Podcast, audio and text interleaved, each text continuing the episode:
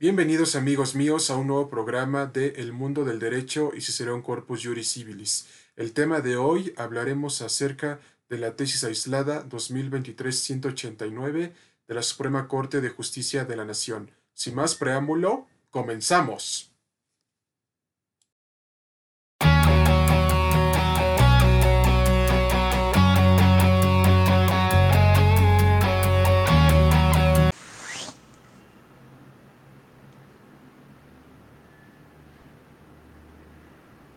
La tesis aislada 2013-189 nos menciona el siguiente caso. ¿Qué pasa cuando en un procedimiento civil nos demandan el otorgamiento y firma de escritura y la entrega material de un bien inmueble? La presente cuestión la contestaremos con el siguiente caso práctico. Juan Pérez y Juana Pérez acuerdan firmar un contrato de compra-venta sobre un bien inmueble ubicado en la Ciudad de México.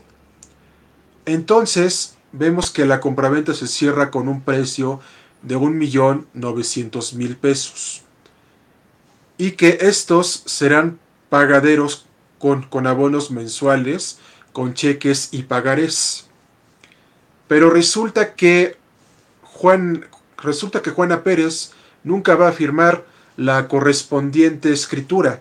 Entonces Juan Pérez hace todas las gestiones extrajudiciales necesarias para obtener la firma de Juana Pérez, a lo cual Juana Pérez se sigue negando. Entonces viene con nosotros el mundo del derecho y se será un corpus juris civilis y nos dice, a ver, ¿qué puedo hacer en este caso para no dejarle problemas a mis hijos cuando yo falte y tener un título de propiedad que me reconozca a mí como propietario de este bien inmueble? La respuesta es compleja de responder porque se tiene que promover un otorgamiento y firma de escritura y la entrega de la posesión del bien inmueble. ¿Por qué? Porque como ambas acciones son petitorias y posesorias, se deben de realizar en un solo procedimiento, en un solo juicio en una sola demanda para evitar sentencias contradictorias. Pero ¿qué pasa si nosotros promovemos un otorgamiento y firma de escritura y a la vez la rescisión del contrato? Ahí ya caeríamos en una contradicción, por lo cual todo el procedimiento que se hizo está mal en base a la teoría del árbol envenenado. Si una parte del procedimiento está mal, todo lo demás se echa a perder. Esto es lo que nos da a entender la Suprema Corte de Justicia de la Nación en la tesis aislada y que ya respondimos esta cuestión en el caso práctico que mencionamos anteriormente.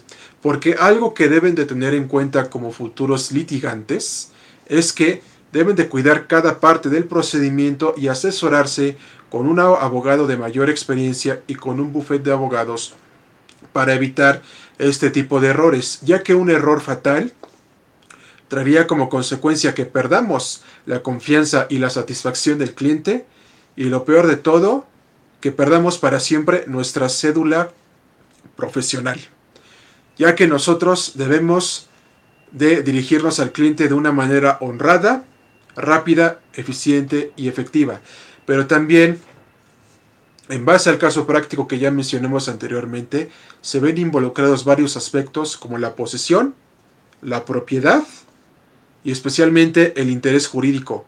Nosotros no podemos promover un juicio nada más porque queramos o se nos dé la gana, no. Debemos de tener un interés jurídico y eso es lo que dispone el artículo primero del Código de Procedimientos Civiles vigente para la Ciudad de México. Solamente puede promover un juicio quien tenga interés en él. Ahí el propio código nos dice que debemos de tener interés jurídico para promover este tipo de procedimientos y que a la vez, conforme al caso práctico, conforme al caso práctico que ya mencionamos y a la jurisprudencia que ya se y perdón, y a la tesis aislada que ya se mencionó anteriormente, vemos que la propiedad y la posesión no es lo mismo. ¿Por qué? Porque la propiedad es el goce que yo disfruto cuando yo soy propietario de una cosa y la posesión es cuando yo ejerzo un poder sobre ella pero no soy propietario. Esto lo deben de tener muy en cuenta para evitar acciones contradictorias, ya que si una acción se contradice con otra, todo el procedimiento está mal.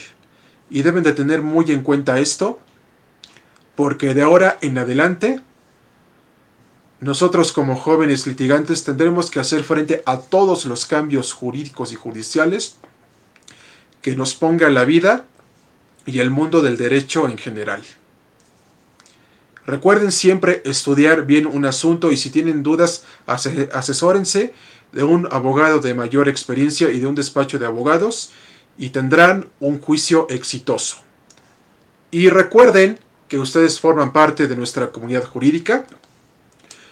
Nos vemos en un próximo episodio del Mundo del Derecho y Cicerón Corpus Juris Civilis.